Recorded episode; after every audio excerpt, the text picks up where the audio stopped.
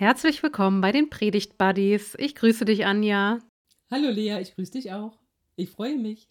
Ich freue mich auch sehr. Wir sprechen heute über den fünften Sonntag nach Ostern, Rogate, betet. Gelobt sei Gott, der mein Gebet nicht verwirft, noch seine Güte von mir wendet. Aus Psalm 66. Und der Predigtext, der steht im Lukasevangelium in dem sogenannten lukanischen Gebetskatechismus. Ja, eingefügt im Reisebericht werde ich gleich noch ein paar Sätze zu sagen. Und die große Überraschung, es geht ums Gebet. Wer hätte das für möglich gehalten? Am Sonntag Rogate. Krass. Ja, Du wirst ihn uns vorlesen. Man kann ein bisschen aussuchen, ob man Lukas 11, 1 bis 13 sich vornimmt oder ob man 1 bis 4 erstmal beiseite lässt und sich auf die Verse 5 bis 13 konzentriert. Du hast mir aber schon verraten, du wirst auf jeden Fall aus dem 11. Kapitel jetzt die Verse 1 bis 13 für uns lesen und sag uns gerne noch, nach welcher Übersetzung du das machst. Ha, ich sehe es schon, ich sehe es schon. Ja, kannst du es ja sagen. Einmal in die Kamera gehalten. Neue Genfer Übersetzung. Ich spoiler mal kurz. Genau. Also, Jesus hatte unterwegs Halt gemacht und gebetet. Darauf bat ihn einer seiner Jünger, Herr, lehre uns beten. Auch Johannes hat seine Jünger beten gelehrt. Jesus sagte zu ihnen, wenn ihr betet, dann sprecht, Vater, dein Name werde geheiligt, dein Reich komme, Gib uns jeden Tag, was wir zum Leben brauchen, und vergib uns unsere Sünden. Auch wir vergeben jedem, der an uns schuldig geworden ist. Und lass uns nicht in Versuchung geraten. Weiter sagte Jesus zu seinen Jüngern, Angenommen, einer von euch hat einen Freund. Mitten in der Nacht sucht er ihn auf und sagt zu ihm, Bitte, leih mir doch drei Brote. Ein Freund von mir hat auf der Reise bei mir Halt gemacht, und ich habe nichts, was ich ihm anbieten könnte. Und angenommen, der, den er um Brot bittet, ruft dann von drinnen Lass mich in Ruhe, die Tür ist schon abgeschlossen und meine Kinder und ich sind längst im Bett, ich kann jetzt nicht aufstehen und dir etwas geben. Ich sage euch, er wird es schließlich doch tun, wenn nicht deshalb, weil der andere mit ihm befreundet ist, dann doch bestimmt, weil er ihm keine Ruhe lässt. Er wird aufstehen und ihm alles geben, was er braucht. Darum sage ich euch, Bittet und es wird euch gegeben, sucht und ihr werdet finden, klopft an und es wird euch geöffnet. Denn jeder, der bittet, empfängt, und wer sucht, der findet, und wer anklopft, dem wird geöffnet. Ist unter euch ein Vater, der seinem Kind eine Schlange geben würde, wenn es ihn um einen Fisch bittet? Oder einen Skorpion, wenn es ihn um ein Ei bittet? Wenn also ihr, die ihr doch böse seid, das nötige Verständnis habt, um euren Kindern gute Dinge zu geben, wie viel mehr wird dann der Vater im Himmel denen den Heiligen Geist geben, die ihn darum bitten. Herzlichen Dank. Gern. Das Lukasevangelium hat einen großen sogenannten Reisebericht, also wie sich Jesus Christus auf den Weg macht nach Jerusalem und in diesen Reisebericht bettet jetzt Lukas diesen Gebetskatechismus ein. Also alles geht es rund ums Gebet. Die ersten Zeilen sind Auszüge aus unserem Vater Unser, also nicht unser Vater Unser, aber das Vater Unser, so wie wir es beten. Dann folgt die Parabel oder Gleichnis, da kann man sich jetzt drüber streiten, vom bittenden Freund, vom bittenden Freund in der Nacht. Und das gehört zum sogenannten lukanischen Sondergut. Also dieses mhm. Gleichnis, diese Parabel steht nur im Lukas Lukas-Evangelium. Matthäus kennt es nicht oder weiß davon nicht oder hat es mhm. auf jeden Fall nicht eingefügt, während wir davor die Verse und auch danach auch im Matthäus-Evangelium haben. Und er bettet also diese Parabel vom bittenden Freund jetzt ein, eigentlich in die Lokienquelle, die Lukas und Matthäus vorliegen. Mhm. Wir werden gleich, denke ich, noch darüber sprechen, wo du andockst und auf was du dich konzentrieren wirst. Ich denke, es ist noch wichtig zu sagen, das haben wir ja immer mal wieder auch gesagt, äh, zum Lukas-Evangelium gehört, dass dass es mehrheitlich an Heidenchristen geschrieben worden ist und diese sogenannte vorrangige Option der Armen. Also während mhm. Matthäus mhm. ja auch oft äh, auf geistliche Armut abzielt, geht es äh, Lukas immer sehr darum, dass das Evangelium auch für die, insbesondere für die Armen ist, für die wirtschaftlich-ökonomisch Armen. Mhm. Soweit erstmal zum Kontext, zu den Einleitungsfragen. Anja, wo dockst du an? Also ich habe mich natürlich sehr bewusst entschieden, dass ich 1 bis 4 lesen möchte, also dass ich 1 bis 4 nicht ausklammern möchte, so rum, weil ich das Vater Unser darin so besonders finde, zum einen, aber noch viel mehr gleich der Anfang. Jesus betet und nachdem er fertig ist, bittet ihn einer seiner Jünger, lehre uns beten. Und dieses vorbildhafte Verhalten von Jesus. Also er betet und das macht Lust oder weckt Interesse, auch beten zu können. Das finde ich total spannend. Da dachte ich, das muss irgendwie mit rein, das möchte ich nicht ignorieren, weil es gerade am Sonntag Rogate eben ums Gebet geht. Dann natürlich die Formulierung im Vater Unser nach der neuen Genfer Übersetzung gefällt mir ausnehmend gut und lass uns nicht in Versuchung geraten. Hm. Denn dieses ist wirklich für mich ein Stein des Anstoßes, führe uns nicht in Versuchung. Da mag ich diese Formulierung, dieses, dass Gott es verhindern möge, dass wir in Versuchung geraten. Das gefällt mir schon gut, weil es ihm die Versuchung nicht ausklammert. Und dann das dritte, und dann höre ich auch auf, ich habe mich immer über diesen Text geärgert. Es gibt ja sofort, fangen bei mir eine Menge Lieder an zu singen, ne? also in mir sofort, wenn ich so einen Text habe, wo ich dann auch ein Lied dazu habe, dann singt es die ganze Zeit in mir, sind jetzt mindestens zwei Lieder, die in mir singen, die im Teile hier aus diesem Text vertont haben. Und ich habe immer gedacht, boah, was ist das für eine fiese Ansage, gerade der letzte Vers, wenn also ihr, die ihr doch böse seid, das nötige Verständnis habt. Da ich so gedacht, boah, er muss ich mir echt sagen lassen, ihr, die ihr doch böse seid, was bedeutet das? Dann muss ich ein bisschen darauf rumkauen. Und dann am Ende aber die Auflösung, dass der Vater im Himmel denen, die ihn darum bitten, den Heiligen Geist geben wird. Es geht also um den Heiligen Geist und im Heiligen Geist, und das war dann so für mich das Aha-Ding, wenn ich den Heiligen Geist habe, dann klärt sich so vieles. Dann kann ich beten, dann kann ich das richtige Maß finden und die richtige Art und Weise mit Anfragen, Bitten und Notwendigkeiten umzugehen. Also so erstmal, das sind so die Punkte, wo ich merke, da würde ich gerne ein bisschen dranbleiben, ein bisschen drüber nachdenken. Ja. Ja, danke schön.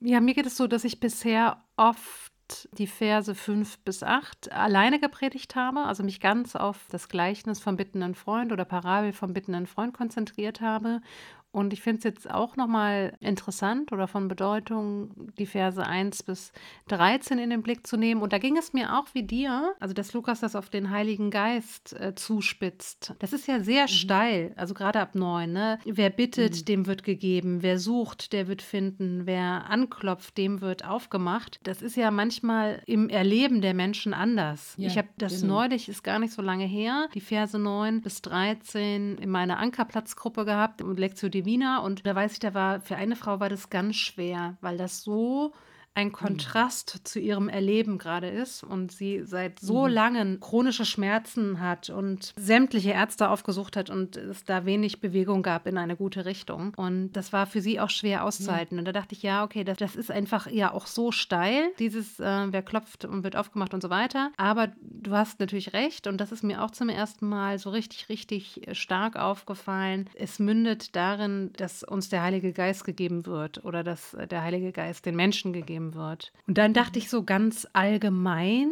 erstmal zum Thema Beten. Du hast beim letzten Podcast schon darauf hingewiesen, auf den neuen Podcast unseres Bundes äh, mit der Überschrift Schwere Waffen oder Beten. Hieß der so? Ja. Und irgendwie so, ich habe es gerade vergessen, aber ja, ja, und da und da hattest du ja gesagt, warum das eine oder das andere, äh, kann man nicht auch beides zusammendenken. Worauf ich hinaus möchte, ist mhm. eigentlich, dass ich so merke, dass wir mit Ende Februar, März, äh, April, auch wenn ich da den Blick auf die ökumenischen Friedensandachten nehme, dass es so eine ganz, ganz, ganz hohe Motivation gab zu beten. Und jetzt mhm. ist ein bisschen schon auch die Ernüchterung eingetroffen, weil natürlich auch ähm, dieses sich zu verbinden und zu beten auch stark damit verbunden war, dass dieser Krieg einfach so eine Fehlentscheidung ist, die schnell korrigiert wird. Also nicht, dass man dann die Auswirkungen vom Krieg schnell mhm. korrigieren kann, aber wir hatten ja die Hoffnung, dass das in wenigen Tagen wieder zu Ende sein wird, dieser Angriffskrieg. Und jetzt ja. und jetzt schleicht sich so eine Ernüchterung ein. Man hat, man weiß nicht genau, wie man einem russischen Präsidenten Brücken bauen kann, der gar keine Brücken haben will. Und das macht ja so mhm. viel mit dem Gebet. Und da, glaube ich, ist gerade dieses vorformulierte Gebet, also das Vater unser und dass es das Gebet ist von unserem Herrn, von großer Bedeutung. Da haben wir, glaube ich, auch schon mal drüber gesprochen. Wenn nichts mehr geht, dann geht ja immer noch das Vater unser. Ja. Ne? Mhm. Und da bin ich jetzt so ein bisschen gespannt, wie, wie ich mit diesem Sonntag umgehen möchte, Rogate, also zwischen voller Motivation und mich dahin zu, zu bewegen, ins Gebet zu gehen, aber auch die Menschen ernst zu nehmen in ihrer ersten Ernüchterung, was die Friedensgebete angeht, vielleicht. Nicht, dass die alle haben, diese Ernüchterung, ja. aber auch, eben auch. Mhm.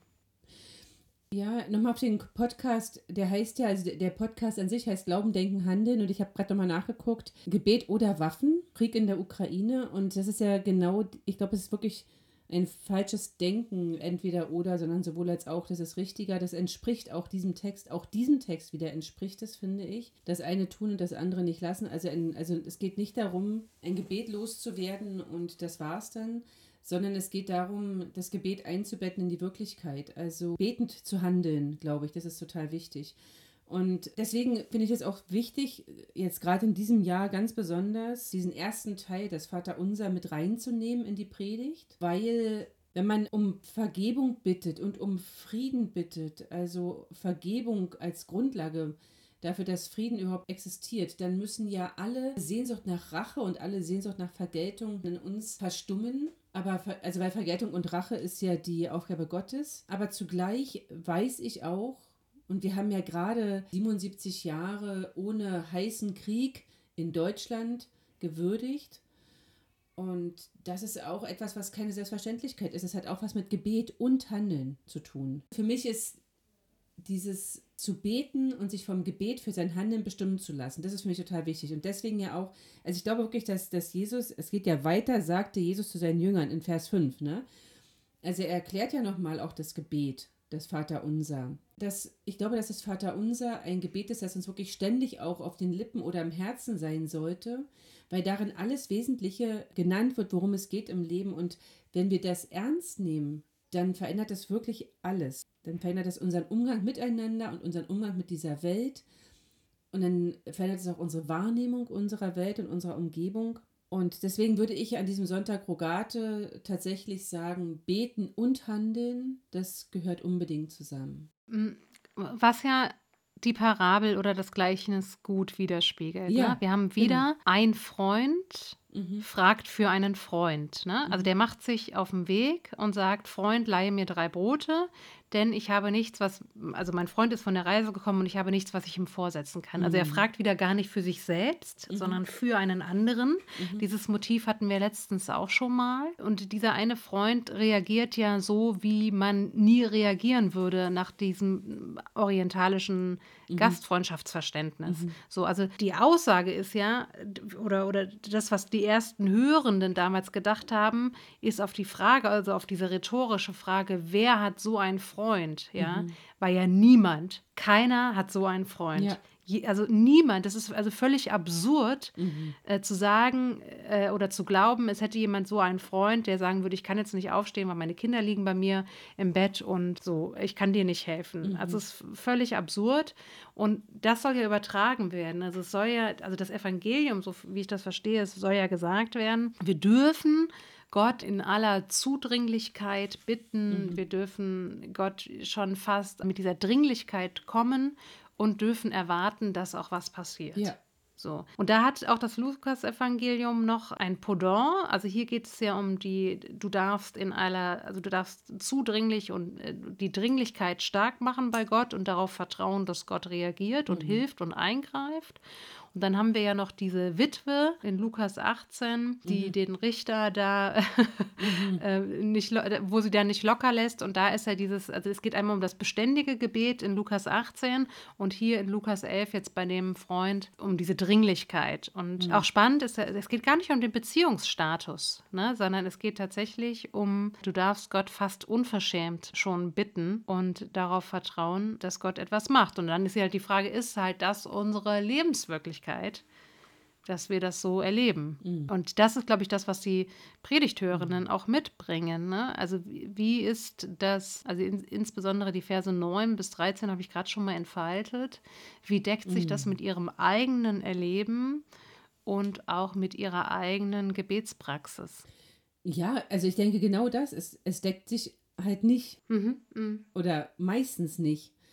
Und meine Erfahrung ist, dass das Vaterunser tatsächlich mein Wollen auch verändert. Mm. Irgendwann habe ich jetzt, wir hatten ja Gemeindefreizeit und äh, da habe ich auch mitbekommen, wie Menschen so über das Gebet miteinander gesprochen haben und darüber, dass eben wenn man betet, dann muss es aus ganzem Herzen kommen und die Bitte um Vergebung, das muss eine ernst gemeinte Bitte sein. Zu dem Zeitpunkt war ich gerade in meinem Zimmer und habe das nur durchs geöffnete Fenster gehört und versuchte Mittagsschlaf zu machen und habe dann gedacht, okay, ich mische mich da jetzt nicht ein, aber es ging mir natürlich weiter nach, diese Aussage und ich habe so gemerkt, nee, in meinem, meiner Lebenswirklichkeit ist es so, dass ich Gott auch mit unlauterem Herzen, also kommen kann im Sinne von, Herr, du weißt, dass ich das nicht so meine, aber du kannst mein Meinen, mein Wollen verändern. So, das ist was, was für mich total wichtig geworden ist in den letzten Jahren festzustellen, ich kann Gott wirklich mit allem kommen und ich kann ihm auch mit einer Gebetsfloskel kommen, wohl wissend, dass diese Gebetsfloskel noch gar nicht meine Wirklichkeit ist. Aber Gott kann mich dahin verändern, dass es da, dass, dass es sozusagen meine Wirklichkeit wird. Und wenn ich dann weiß, dass die Hörer und Hörerinnen der Predigt wahrscheinlich viele unerhörte Gebete schon gesprochen haben und sich natürlich verhohnepiepelt vorkommen müssen angesichts, wer bittet, dem wird gegeben und wer anklopft, dem wird aufgetan und wer sucht, der wird finden, dann kann ich vielleicht äh, mit ihnen versuchen herauszufinden, dass das, was mir gegeben wurde, und damit sind wir wieder beim Sonntag Kantate, Dankbarkeit, die das Herz verändert. Also eine eingeübte Dankbarkeit, die das Herz verändert. Und so glaube ich, dass ein eingeübtes Gebet auch die Wahrnehmung verändern kann. Also, dass, dass, dass ich sehr wohl feststelle, mir ist etwas gegeben worden, was nicht dem entsprach, also literally nicht dem entsprach, was ich erbeten hatte, aber vielleicht viel größer geworden ist oder viel, viel kostbarer oder einzigartiger. Und zum Leben gehört immer auch das Loslassen. Musste ich ja in meinem eigenen Leben auch schon nicht nur einmal schmerzhaft erfahren. Und ich glaube, dass, dass wirklich die Zuspitzung auf den Heiligen Geist in Vers mhm. 13, die ist wirklich elementar, weil der Heilige Geist unser Wollen auch, auch, auch prägt und, und gestaltet und auch verändert. Ja, das glaube ich auch. Also, das liebe ich ja auch so sehr, wieder die Formulierung von Christina Bodereck: „Für bitte macht, dass unsere Gleichgültigkeit schmilzt“, ne? Ja, Also, natürlich, ja. wir treffen uns nicht einmal zum Friedensgebet und daraufhin ist Frieden in dieser Welt. Aber es macht was mit uns und es mhm. verändert auch uns. Und das so sehe ich das mit dem Heiligen Geist Ja. auch. Also, wenn ich das lebe, wenn ich das sehr im positiven Sinne sehr ernst nehme, dass der Geist Gottes weht, wo er will dann kann ich auch mhm. viel mehr Gott überlassen, was aus meinem Gebet wird. Also so merke ich das, weil es mich, mhm. weil es mich einfach verändert. Ja, ich bete genau. ja nahezu jeden Abend für meine Kinder das Gebet des Jahres. Mhm. Segne sie und erweitere ihr Gebiet im Sinne von persönliches Wachstum, ja. Stehen bei und halte Unglück und Schmerz mhm. von ihm fern. Und ich merke, das ist für mich so wichtig und es ist gar nicht, dass ich jetzt irgendwann sage, jetzt wird es langsam zur Floskel oder jetzt leier ich das runter, sondern manchmal ist das für mich mit der spirituellste und wertvollste Moment des Tages. So. Ja.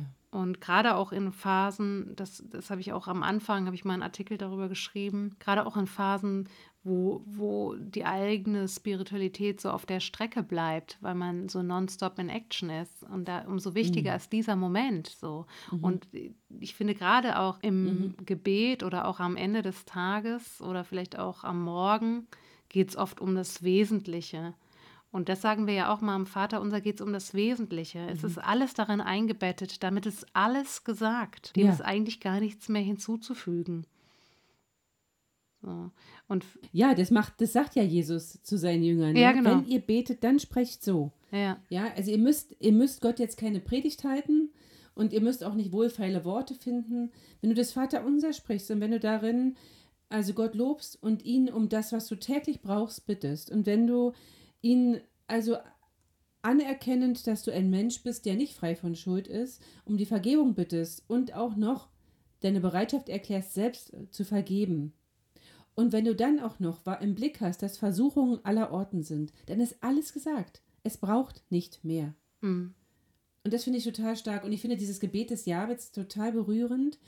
Und selbst wenn es irgendwann so ein Ritual werden würde, wie meine Kinder beten jeden Abend, müde bin ich, geh zur Ruhe. So, ja, das ist natürlich auch, ich merke aber, wie viel Tröstliches da drin liegt. Mhm dass auch wenn wir das seit Jahr und Tag machen, also immer noch das auch eingefordert wird von meinen Kindern, bringst du mich zu Bett, betest du mit mir, dann ist es was, was ganz, ganz Wunderbares, weil das ist das, was sie am Ende trägt. Am Ende trägt sie dieses vertrauensvolle Abgeben in Gottes Hand dessen, was da ist. Und dieses Gebet des Jabets ist genauso ein wertvolles Gebet, wie eben auch dieses, dieses Gebet meiner Kinder am Abend äh, eines Tages. Und ja, und wie eben auf jeden Fall auch das Vaterunser. Ganz spannend finde ich, und ich glaube, wir müssen zum Ende kommen, aber ganz spannend finde ich, dass der ähm, in meinem homiletischen Monatsheft der Mensch, der diese, der für, für Rogate die Ausarbeitung gemacht hat, sich tatsächlich auf 1 bis 4 beschränkt. Hm. Also die eingeklammerten Verse zur Grundlage seiner Predigt nimmt. Das finde ich so spannend, weil ich glaube wirklich, das Vaterunser ist eben die Grundlage all, alles anderen. So wie das höchste Gebot, das Liebesgebot, das Gebot ist, das alle anderen Gebote erfüllt. Ja? Darin erfüllen sich das Gesetz und die Propheten. Wenn wir eben Gott lieben und unseren Nächsten wie uns selbst, ist alles erfüllt. Und so ist mit dem Vater unser auch alles gebetet, was gebetet werden muss. Das hat mal ein Kollege zu mir gesagt und ich habe mal, ich weiß gar nicht mehr, wie das Gespräch zustande kam, aber es ging eben genau darum, wenn er wüsste, okay, jetzt geht die Welt unter, was würde er machen? Und dann hat er gesagt, er würde sich einen Kaffee kochen, hinsetzen, den Kaffee trinken und Vater unser beten, weil der Rest wäre dann eh egal so, ne? Ja, ja. Und, genau. und, und, und ich glaube, da ist so viel dran und ich mhm. denke, dass sich das tatsächlich lohnt, diesen Text am 22. Mai zu predigen weil umso mehr sich jetzt die Angst mehrt, dass dieser Krieg sich mhm. ausbreitet mhm. und mhm. ausweitet, umso mehr, glaube ich, braucht es auch das Gebet, was der Angst trotzt. Und das ist, finde ich, so eine mhm. Möglichkeit, mhm. die Ängste ehrlich zu benennen und nicht mhm. klein zu reden. Das hat ja auch Olaf Scholz gerade in seiner Ansprache so stark gemacht, dass es nicht darum geht, das jetzt zu leugnen oder klein zu machen. Aber triumphieren wird eben nicht der Diktator, sondern die Demokratie und die Freiheit. Genau. So. Und ich glaube, darum ist das irgendwie wichtig. Das ist für mich auch so dieses Evangelium. Wir dürfen Gott zudringlich bitten und darauf ja. vertrauen, dass er das hört und dass er auch reagiert, wie auch immer es aussehen mag oder agiert. Ja. Ja. Was Absolut, würdest du sagen? Genau. Was ist für dich das Evangelium? Und dann gebe ich dir sowas von recht, müssen wir jetzt zum Ende kommen. Das Evangelium für mich ist, dass ich Gott mit allem kommen kann. Es gibt nichts, was ihn irgendwie abschreckt. Weil wenn ich Gott als Adressaten meiner Bitte, meines Gebetes, meiner Klage, auch meiner Anklage habe, dann ist er genau der Richtige. Und es gibt nichts, was ihn irgendwie verschreckt. Und weil, weil ich ja mit ihm ins Gespräch gehe, weil ich ja ihm sage, was mir auf dem Herzen ist. Und selbst diese, das, was am Ende unseres Predigtextes steht, wenn, wenn selbst ihr, die ihr doch böse seid, äh, das nötige Verständnis habt. Also selbst das Anerkennen, ja, ja, in viel, viel in mir ist getrieben von eben nicht von Feindesliebe und von Vergebungsbereitschaft, sondern ganz viele andere Dinge. Also ich darf, ich darf Gott mit einem Herzen kommen, das vor ihm offen liegt und das auch Rachegedanken in sich trägt und darf dieses Gebet bitten in dem Vertrauen, dass der Heilige Geist mich verändert. Das ist nochmal so spannend. Das ist der Link, und dann höre ich wirklich auf, zur letzter Woche. Ne? Wenn wir daran denken, vor ja. allem aber, zieht das Band der Liebe an. Ja. Begleitet euch ja. mit dem Band der Liebe. Und auch der Friede äh, Christi regiere euer Herz. Ich glaube, dass mhm. uns, un, also dass unser Herz vom Frieden Jesu regiert wird oder wir das Band der Liebe mhm. anziehen, das geht nur durch Gebet. Ja. Oder stille werden vor Gott von mir aus. Ja. Und ich glaube, da kann man noch mal die Brücke bauen. Gut, mhm. wir wünschen. Ja. Wir wünschen allen alles. Nein, ja. wir wünschen je, für, ja, für alle, die äh, eine Predigt vorbereiten, ganz viel Inspiration und für alle, die sich einfach mit diesem Text beschäftigen wollen oder sich auf den Gottesdienst vorbereiten wollten, genauso viel Inspiration. Mhm, genau. Und alles Liebe. Genau. Tschüss, Anja. Mach's gut. Tschüss, Lea. Du machst auch gut. Tschüss.